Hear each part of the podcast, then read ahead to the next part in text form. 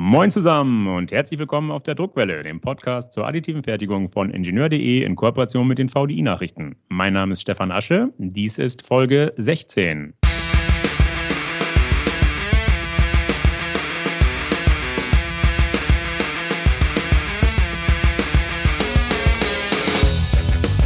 Heute spielen wir mal im Sandkasten. Habe ich offen gesagt lange nicht mehr gemacht. Und das Beste daran, wir lernen sogar noch was dabei. Wir lernen heute ein additives Fertigungsverfahren kennen, mit dem sich Metallteile herstellen lassen. Den Sand nutzen wir nämlich, um damit Gussformen zu drucken. Führendes Unternehmen in diesem Technologiegebiet ist Foxeljet aus dem bayerischen Friedberg. Details zum Druckverfahren und den möglichen Einsatzgebieten wird uns erklären der Director Application and Marketing, was so viel bedeutet wie zuständig für Marketing und die Einführung neuer Produkte und Anwendungen. Er ist uns via Internet zugeschaltet. Ich freue mich, begrüßen zu dürfen Tobias King. Hallo, Herr King. Stellen Sie sich bitte selbst Hallo, vor. grüß Sie, Herr Asche. Besten Hallo. Dank für die Einleitung und dass wir, dass wir dabei sein dürfen. Ja, mein Name ist Tobias King. Ich bin für Marketing und Applikationen bei der Voxeljet zuständig. Ich bin ja studierter Wirtschaftsingenieur, 37 Jahre und mittlerweile ja 13 Jahre bei der Voxeljet schon. Okay, dann steigen wir ein. Erzählen Sie mal, erklären Sie mal, wie stellen Sie mit Sand Gussformen im Drucker her? Also prinzipiell das Verfahren nennt sich Binder-Chatting. Ähm, wir verwenden beim Binder-Chatting großformatige industrielle Druckköpfe, äh, mit denen ich ja sehr hohe Druckraten und, und sehr große Bauvolumina wirtschaftlich ähm, verarbeiten kann. Als Basis dienen uns da immer CAD-Daten, die wir von den Kunden erhalten. Die Daten werden von unserer Software im Endeffekt in hauchdünne Schichten geschnitten. Anschließend fahren wir eine, eine Baubox, wir nennen das Dropbox, in die Bauplattform rein. Ähm, die Maschine greift den Boden der Box, die Plattform und fährt ihn erstmal komplett nach oben. Und wir beginnen letztendlich die, die Geometrien an der untersten Schicht als erstes zu drucken. Mhm. Der Druckprozess an sich besteht dabei aus, aus zwei Hauptkomponenten, einem Beschichter, der uns immer das Pulvermaterial äh, auflegt. Und dann haben wir noch einen Druckkopf, der letztendlich ja, die einzelnen Stellen verklebt. Also letztendlich der Beschichter legt hauchdünne Pulverschichten auf. Das kann ein Sand sein, können Kunststoffe sein, können aber auch Keramikpulver sein. Der macht das Ganze im Mikrometerbereich und der Druckkopf, der verklebt oder trägt letztendlich einen Binder auf an den Stellen, wo das Bauteil später entstehen soll. Und wir haben letztendlich ein vorgemischtes Pulver. Wir haben da Aktivatoren äh, letztlich im Pulver schon mit reingemischt. Und wenn der Binder mit dem Aktivator aufeinander trifft, setzt es eine Polymerisation in Gang. Kann man sich im Endeffekt vorstellen wie ein Zwei-Komponenten-Kleber und verklebt letztendlich das Pulver oder dann eben auch die, die Schichten miteinander. Die Bauplattform an sich nach dem Druckvorgang verfährt dann um die Schichtstärke nach unten. Es kommt wieder dieser Beschichtungsvorgang, dann kommt der Druckvorgang für die zweite Schicht und so arbeitet der Drucker letztendlich von, von, von unten nach oben. Okay, es klingt sehr ähnlich dem Binder-Jetting im Metalldruckverfahren. Also im Metalldruck ist also im Prinzip das gleiche, oder? Genau, ich meine, prinzipiell können wir Pulvermaterialien damit verarbeiten. Also die, die Grundkomponenten oder die Materialien können da natürlich auseinandergehen, aber mhm. absolut richtig. Sie sprechen immer von Pulver. Ich sprach eingangs von Sand. Habe ich mich da mhm. geirrt? Was ist es denn nun? Ist es Pulver? Ist es Sand? Was ist es im Zweifel? Beides. Also wir haben initial damals haben wir im Sandbereich begonnen. Äh, wir verarbeiten da in, in mittlerweile in sehr großen Maßstäben Quarzsande, äh, können aber auch Spezialsande wie Cerabeats beispielsweise verwenden. Ähm, wir haben über die Jahre haben wir auch noch ja für für Firmen Keramiksande qualifiziert ähm, aber haben auch im Feingussbereich ein Pulver tatsächlich, keinen Sand, äh, der deutlich feiner ist. Das ist letztlich ein Acrylglas oder ein Plexiglas, was wir da verarbeiten. Aber initial haben wir tatsächlich auch mit dem Sand begonnen. Und da gibt's ganz, ganz unterschiedliche Sande. Von den Körnungen her reichen die von 140 μ bis 250 μ. Ähm, und wir beziehen den eigentlich direkt hier vor Ort aus Bayern. Das heißt, das ist deutlich feiner als der klassische Sandkastensand, wenn ich Sie richtig verstanden habe. Das schon, ja. Das schon. Und hatten Sie es erwähnt, in welchen Schichtstärken tragen Sie das dann auf? Das kann variieren. Also das können wir einstellen über die Drucker. Man kann da auf 200 Mikrometer gehen. Ähm, wenn man sagt, okay, ich möchte sehr, sehr den, den Baufortschritt nochmal beschleunigen, kann ich auch in 500 Mikrometer Schichtstärken arbeiten. Ich sag mal, im Standard arbeiten wir eigentlich mit 300 Mikrometern, was ein sehr, sehr guter Kompromiss eigentlich ist, zum einen von der Auflösung her, aber auch von der Baugeschwindigkeit. Okay, und das Bindemittel, das Sie beschrieben haben, wodurch bzw. wie schnell härtet das aus? Ähm, also im Sand arbeiten wir hauptsächlich mit Harzen, zum Teil Furanharzen, Phenolharzen, aber auch mit Wasserglas. Prinzipiell, ja, können wir, können wir, könnten wir auch Lacke oder dergleichen mit den industriellen Druckköpfen verarbeiten. Ähm, und aushärten tun eigentlich die meisten unserer Prozesse. Es gibt da kleine Unterschiede je nach Binder aber hatten die meisten eigentlich bei Raumtemperatur aus. Gelegentlich wird ähm, während des Prozesses noch äh, Temperatur hinzugefügt, dass ich diese ja, Reaktion noch ein bisschen beschleunigen kann. Temperatur hinzugefügt via Infrarotlampe oder wie muss ich mir das vorstellen? Genau, genau. Da ist zum Teil eben dann auf dem Beschichter direkt eine Infrarotlampe mit drauf installiert und die gibt dann, keine Ahnung, je nach Prozess 30 bis 60 Grad nochmal drauf. Mhm. Wenn es einfach warm aushärtende Harze sind, wie jetzt beispielsweise Phenolharz, ähm, dann kann ich da die, die Reaktion nochmal beschleunigen und einfach die Festigkeiten schon mal deutlich erhöhen. Okay, so jetzt haben wir Schicht für Schicht die Form fertig. Äh, die Kontur ist fest. In der mhm. Mitte der Kontur, da wo der Binder nicht aufgetragen wurde, ist ja dann noch loser Sand, loses Pulver. Ist die Frage, wie kommt dieser Restsand, wie kommt er aus der Form? Das ist dann so ein bisschen Archäologie, was wir, was wir da spielen.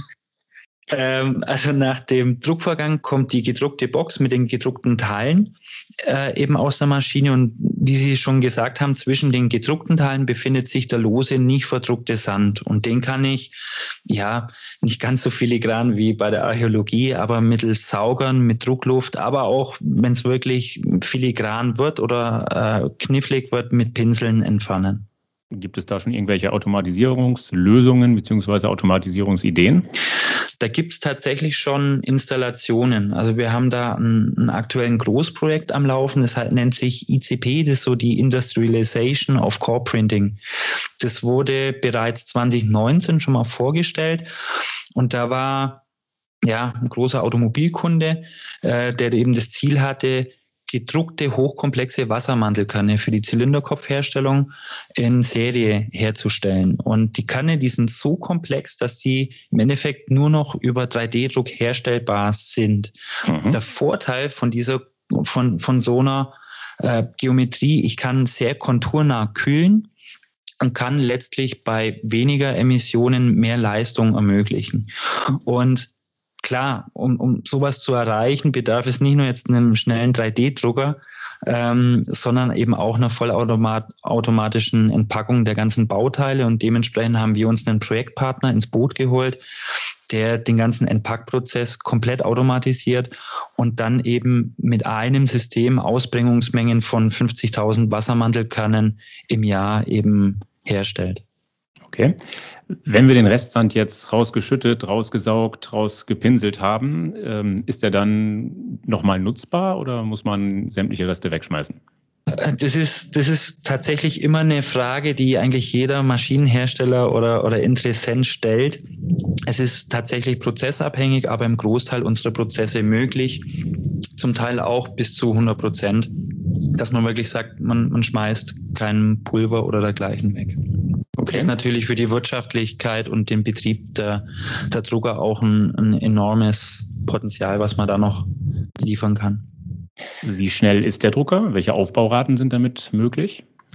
Also der schnellste Drucker, den wir jetzt bei dem Automobilbauer äh, äh, installiert haben, der druckt in Litern 180 Liter in der Stunde. Hierzu haben wir die Schichtzeit von 60 Sekunden auf 5 Sekunden pro Schicht reduziert. Ähm, in Volumen ausgedrückt, auf unserer größten Anlage der VX4000 verdrucken wir beispielsweise 8 Kubikmeter in weniger als zwei Tagen. Und da könnten sie dann letztendlich 3D-Tetris spielen und sehr, sehr viel kleine, tausende kleine Bauteile herstellen oder ein sehr, sehr großes. Und ist die Form, wenn sie dann fertig ist, wenn ich sie entnommen habe und gereinigt habe, ist sie dann direkt nutzbar? Wie muss ich mir das vorstellen? Also wenn ich mir vorstelle, ich spiele mit Sand, äh, härte das so ein bisschen aus, dann ist es immer noch sehr zerbrechlich.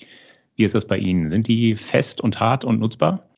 Also prinzipiell harten diese Harze, wenn sie mit dem, mit dem Sand aufeinandertreffen, äh, sehr schnell aus. Also das passiert innerhalb, Sie sehen das an sich schon in, in, in den ersten Sekunden, einfach von der Farbe auch und passiert das alles bei, bei Raumtemperatur.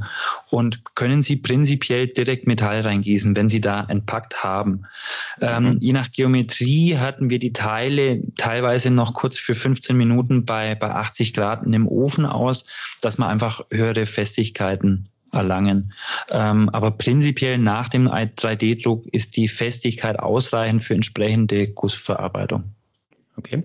Ihre größte, Ihre größte Maschine, die VX 4000, hatten Sie jetzt schon angesprochen. Verraten Sie uns, wie groß ist die? Wie groß ist der Bauraum? Ähm, die kann vier auf zwei auf einen Meter kann die verdrucken, also acht Kubikmeter. Das, wie gesagt, mhm. so die, die größte Anlage. Wir haben dann noch kleinere, mittelgroße Anlagen, je nach, je nach Bedarf und Anwendungsfall. Das geht dann runter bis, der, bis zu der Größe von dem Schuhboxkarton letztlich. Mhm, okay lassen sich in die fertigen Sandformen Gusskerne integrieren, wie gegebenenfalls? Ja, ähm, teilweise lassen sich Formen und Kerne kombinieren, sodass sie letztlich deutlich weniger Teile benötigen und letztendlich auch der, der Zusammenbau vor Ort einfach schneller stattfindet und, und dadurch auch genauere Teile produziert werden können. Ähm, letztlich, Sie müssen ja nicht auf Hinterschneidungen oder dergleichen aufpassen und, und können Sie da, wenn Sie wirklich entsprechend designtechnisch auch den Weitblick haben, entsprechend konstruieren. Mhm. Wie, kon wie komplex können die Formen werden? Können Sie mal ein paar Beispiele nennen? Was können Sie damit herstellen? Welche Formen? Ja, also typische Bauteile sind jetzt äh, Turboladerschnecken ähm, oder jetzt auch ähm, Laufräder für Pumpenhersteller. Ähm, wie, wie schon gesagt, also Hinterschneidungen sind, sind bei der Technologie eigentlich kein Problem. Ähm, hier kommt uns letztlich zugute, dass wir keinerlei Stützmaterial benötigen und irgendwie drucken müssen, sondern lediglich der lose, nicht verdruckte Sand entfernt werden muss.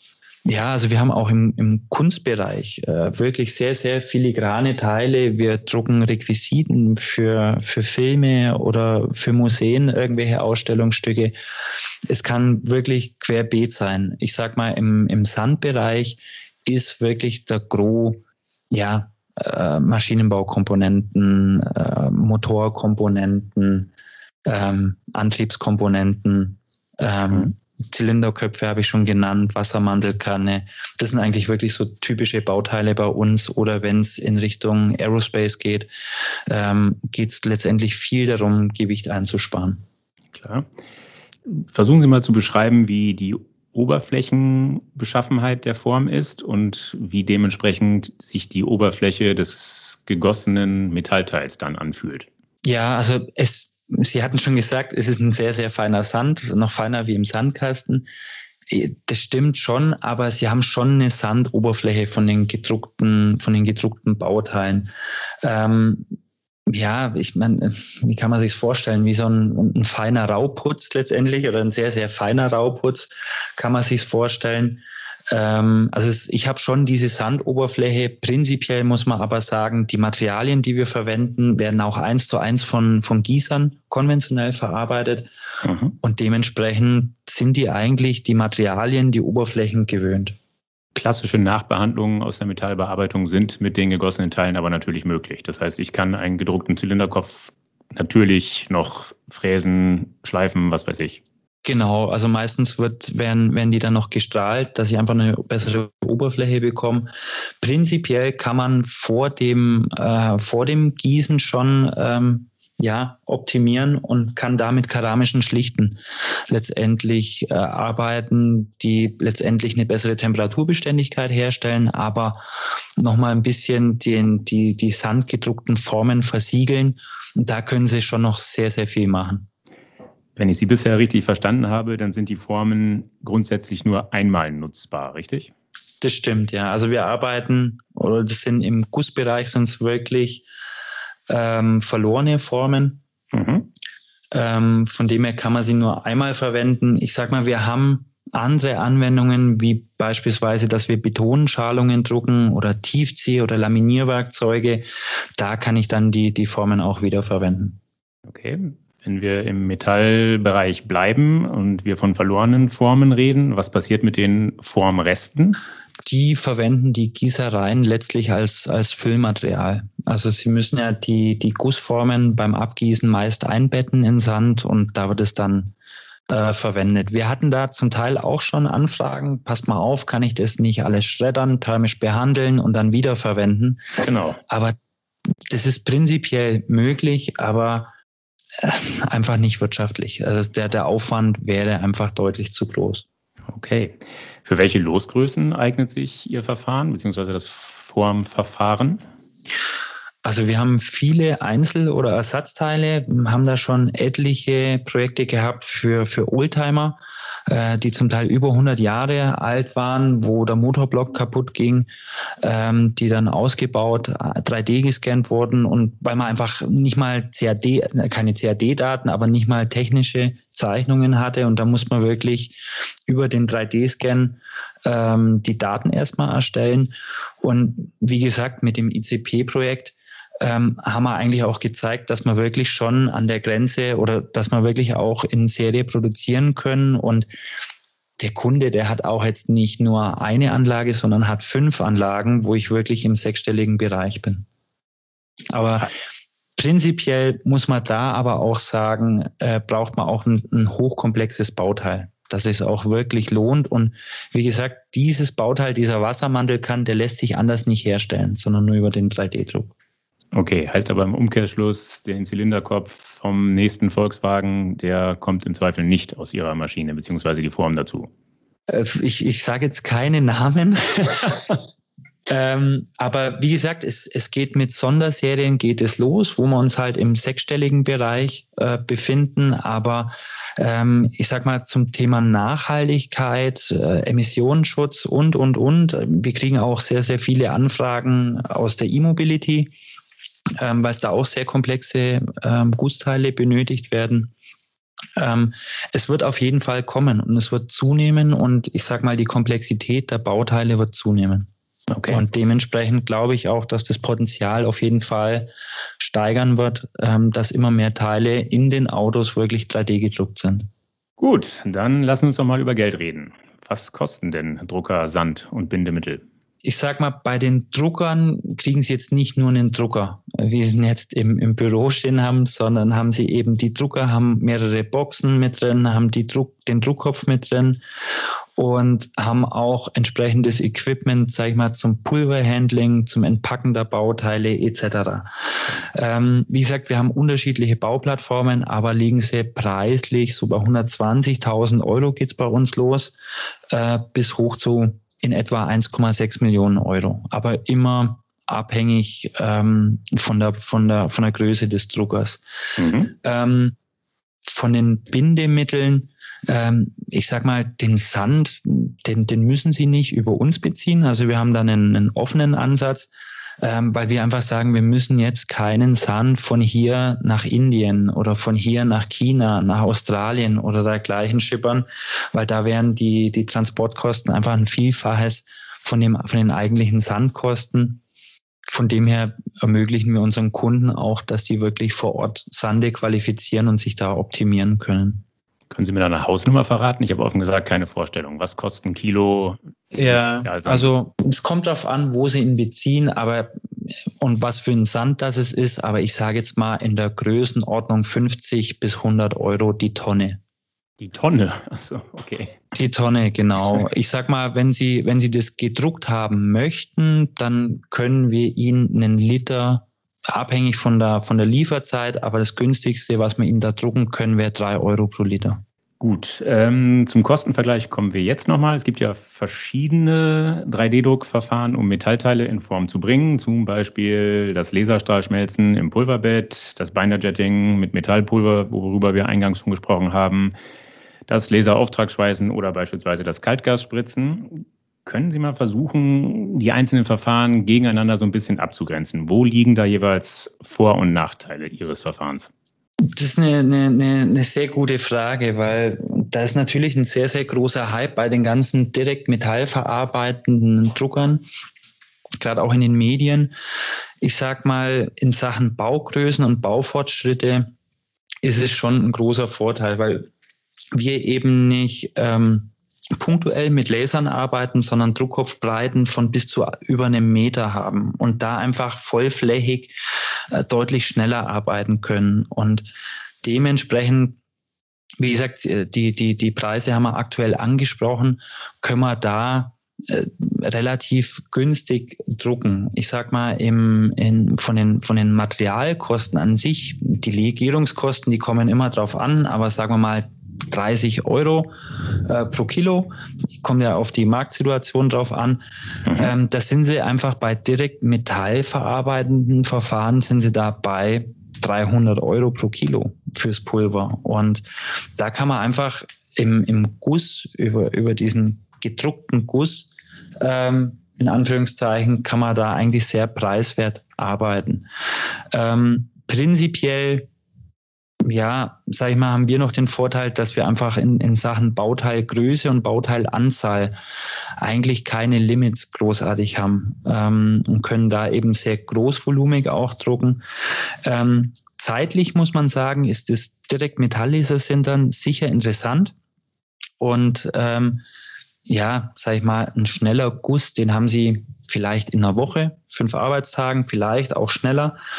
Ähm, da kommen sie nicht ganz ran an die Direktmetallleser da Verfahren, aber wie gesagt, da muss man dann halt immer abwägen. Kann ich es überhaupt herstellen? Ist es, ist es von der Größe her machbar? Und dann muss man auch sagen, okay, ist es wirtschaftlich oder ist, ist der Zeitfaktor wirklich so entscheidend, dass ich sage, es ist mir ganz egal, was das Ding kostet, ich brauche es morgen am besten. Mhm. Ja, ein weiterer Punkt ist, ist natürlich Materialauswahl. Äh, ich sag mal, die metallverarbeitenden Drucker, die holen da auf. Äh, gar keine Frage. Aber da habe ich halt im Guss ein komplett offenes Feld. Also kann ich halt auch Spezialmaterialien äh, wie beispielsweise Magnesium auch abgießen. Mhm. Und äh, da habe ich halt den Vorteil, der Guss ist ein sehr, sehr altes und, und bewährtes, zertifiziertes Gewerbe. Dementsprechend, ja, habe ich ja nur ein Beiprodukt, was ich dem Gießer an die Hand gebe. Und muss ich sagen, muss ich jetzt halt nicht äh, komplett den ganzen Prozess zertifizieren lassen, weil wenn jetzt eine Gießerei beispielsweise für Aerospace qualifiziert ist oder zertifiziert ist, ist es letztendlich egal, kommt die Form jetzt aus einem, aus einem Werkzeug oder ist es ein gedrucktes Werkzeug, wie jetzt in unserem Fall. Und hat da, glaube ich, einfach die Gießerei schon einiges, einiges, äh, ja, beliefert und auf die, auf die Beine gebracht und es ist ein bewährter Prozess. Und vielleicht noch ein letzter Punkt von der, von der geometrischen Freiheit hatte ich es ja gesagt, also wir haben keinerlei Stützstrukturen jetzt bei uns. Klar, im Metall, Metall Binder Jetting hat man das auch nicht. Ähm, aber jetzt gerade im, im Laserbereich, da müssen sie Stützstrukturen mit, mit integrieren und sind einfach Geschichten wie Turbolader oder dergleichen, Turboschnecken, ähm, sind schon möglich. Aber ich meine, wie kriegen sie dann das Stützmaterial innen wieder raus? Also mhm. von dem her, es gibt nicht die eierlegende Wollmilchsau aber ähm, ja, wird beim Guss meist immer abgewunken und wird gesagt, ah, ist ja konventionell, dauert zu lang, ist zu teuer, braucht man ein Werkzeug, wo man einfach sagen muss, nee, das stimmt auch nicht. Okay, jetzt hatten Sie geschildert, dass man mit Ihren Druckformen beispielsweise Turboladerschnecken herstellen kann, was ja schon ein ziemlich komplexes Bauteil ist. Es geht aber auch noch deutlich komplexer, deutlich filigraner. Dazu nutzen Sie, wenn ich richtig informiert bin, PMMA. Das ist ein thermoplastischer Kunststoff. Und damit mhm. stellen Sie Feingussmodelle her. Das sind dann keine Negativformen mehr wie beim Sanddruck, sondern Positivformen. Erläutern Sie mal kurz, wie diese Formen entstehen. Also der Druckprozess ist letztendlich der gleiche wie im Sand. Ich habe halt jetzt als Ausgangsmaterial ein PMMA, das äh, ist ein Plexiglas oder ein Acrylglas, was wir da verdrucken. Wir haben da eine deutlich feinere Körnung. Wir haben da 55 Mikrometer, was wir da verarbeiten. Und der Beschichter ähm, trägt mir hier eine 150 Mikrometer Schicht auf, also deutlich feiner. Und ich habe auch hier wieder einen Druckkopf, der mir dann selektiv einfach meinen Binder aufträgt und ähm, ja, letztendlich die Bauteile dann Schicht für Schicht eben druckt. Und ja, von den Bauteilen her, Sie haben es gesagt, wir drucken die positive, also wir drucken eins zu eins das fertige Bauteil, wie es später mal im Metall aussehen wird. Okay, aber wie wird dann aus diesem Positivmodell aus einem Thermoplast ein Modell, äh, also ein Bauteil aus Metall? Wir geben das dann letztendlich unseren Kunden im Feingießer und der nimmt das Bauteil, taucht es in eine keramische Schlacke und berieselt das Ganze dann mit einem keramischen Sand und baut so negativ quasi auf, also diese, diese Schale. Mhm. Und ähm, Letztendlich gibt er das dann, das wiederholt er sieben, acht Mal, je nachdem, wie komplex die, die Form ist, dass er aus, eine ausreichende Dicke der Schale hat, gibt das Ganze dann in den Ofen rein. Da wird es dann eben erhitzt, so dass dann unser eigentlich gedrucktes Teil eben schmilzt. Also wir haben hier auch eine verlorene Form mhm. und äh, die Keramikschale wird ausgehärtet. Und dann habe ich ja eine leere Negativform wieder und kann dann äh, mit dem Abguss letztendlich beginnen. Auch hier die Frage, ist das äh, verflüssigte Material, wenn es aus der fertigen Form rausgeflossen ist, kann man das in irgendeiner Form wiederverwerten? Nee, das, das machen wir so nicht. Ähm, wir haben beim PMMA, ähm, wachsen wir die Teile auch noch. Wir tauchen die in, in einen Heißwachs rein, dass ich einfach die Oberfläche nochmal versiegle und eine schöne glatte Oberfläche bekomme. Und dementsprechend ist es ja ein, ein, ein, ein Mix aus PMMA und Wachs und, und Binder, der da noch mit drin hängt. Und ähm, können wir so nicht verwenden. Was wir hier aber machen, wir können im, in dem PMMA-Prozess können wir wirklich 100 Prozent des losen Materials wiederverwenden mhm. und wird da so nichts weggeschmissen. Wie sehen dann die Oberflächen der fertigen Bauteile aus, wenn Sie die Formen äh, schon mal nachbehandeln? Dann kann ich, stelle ich mir vor, dass das fertige Bauteil dann eine richtig schön glatte Oberfläche hat. Ist das richtig? Das, das kriegen sie hin, ja. Also wenn sie das in Heißwachs tauchen, dann haben sie so eine schöne glatte Oberfläche. Man kann das natürlich noch schleifen äh, und nachbehandeln, ähm, dass es eine wirklich ganz, ganz glatte Oberfläche wird. Das sind wirklich Welten nochmal im Vergleich zum Sand, weil wir hier einfach einen Durchschnittskorn von 55 Mikrometer haben, das wir bei 150 Mikrometer Schichten verarbeiten. Mhm. Ähm, Wie groß können dann die Modelle bzw. die Bauteile werden? Ähm, Im PMMA-Bereich haben wir Bau, ähm, Bauvolumen äh, von 1000 auf 600 auf 500 Millimetern, was wir an einem Stück fertigen können. Wir haben allerdings auch Kunden aus dem Aerospace-Bereich, die auch deutlich größere gegossene Teile äh, herstellen. Und hierzu können wir letztendlich, kriegen wir den Datensatz von den Kunden, wir stückeln den dann in einzelne Teile, dass wir den besser in die Box reinbekommen und haben dann gleich ja, jetzt mal salopp gesagt, ein Nut-Federsystem, äh, ein ausgeklügeltes, wo ich dann die Bauteile präzise wieder zusammenfügen kann, zusammenkleben kann und dann eben im, im Feinguss ähm, abgießen kann. Okay, Sie haben jetzt den Aerospace-Bereich erwähnt. Für welche anderen Einsatzzwecke eignet sich das Verfahren? Letztlich überall, wo komplexe, schnelle, günstige äh, Metallteile gebraucht werden. Ähm, also wie gesagt, es, es kann Automobil sein, kann Aerospace sein, es kann ein Pumpenhersteller sein. Es sind zum Teil auch sehr viele Künstler, die mit uns zusammenarbeiten, sehr renommierte Künstler auch, die Bronzestatuen machen in jeglichen Größen. Ähm, letztendlich überall, wo viel Entwicklung stattfindet, deswegen auch halt viel Automobil und Aerospace, ähm, weil wir letztendlich diese Variantenvielfalt, die sich die Leute oder die Kunden ausdenken, werkzeuglos darstellen können. Ähm, Leichtbau ist ein ganz großes Thema, also bionische Strukturen, Gewicht einsparen. Äh, kann ich irgendwo noch Wirkungsgrade steigern? Kann ich äh, Teile konsolidieren? Also kann ich einzelne Bauteile äh, herstellen, wo ich einfach äh, unterschiedliche Komponenten integriere. Ersatzteile, Kunst. Wir sind im Requisitenbau sind wir zum Teil auch tätig, ähm, gerade in dem PMMA-Bereich, wo Filmrequisiten gedruckt werden. Ähm, aber ich sag mal, letztlich sind wir da immer abhängig von den Konstrukteuren. Und äh, gibt es da schon noch sehr, sehr viel Potenzial in der Teileoptimierung, aber auch, sag ich mal, in der Entstehung komplett neuer Bauteile, wie jetzt bei dem Wassermantelkern beispielsweise, mhm. wo man ein bisschen sagen muss, okay, ähm, vielleicht sollte der Konstrukteur nicht konstruieren im, im Zuge, wie stelle ich es später her, also Fräsen, Drehen oder wie auch immer, sondern sollte eigentlich versuchen jetzt ja die gedanklichen Scheuklappen ein bisschen abzulegen und wirklich zu sagen, okay, ich design ein optimales Bauteil, das mir wirklich die beste Funktion, Wirkungsgrade und so weiter beschert. Sie hatten es erwähnt, Künstler bringen Bronze mit ihren Verfahren, mit ihren Formen in Form. Welche anderen Metalle lassen sich mit den Sandformen bzw. den PMMA-Formen in, äh, in Form bringen? Da sind sie eigentlich, haben sie da eigentlich frei, äh, freie Auswahl. Also kommt es immer auf den Gießer drauf an, was hat er denn im Portfolio? Also ich meine, die Standardsachen sind natürlich Eisen, Stahl, Aluminium aber haben wir auch Kunden, die Titan vergießen oder Magnesium, wo ich dann in entsprechender Atmosphäre arbeiten muss. Das kann natürlich nicht jede Gießerei abbilden, aber haben wir Kunden, die sich auch in, in solchen Speziallegierungen äh, widmen. Mhm, okay.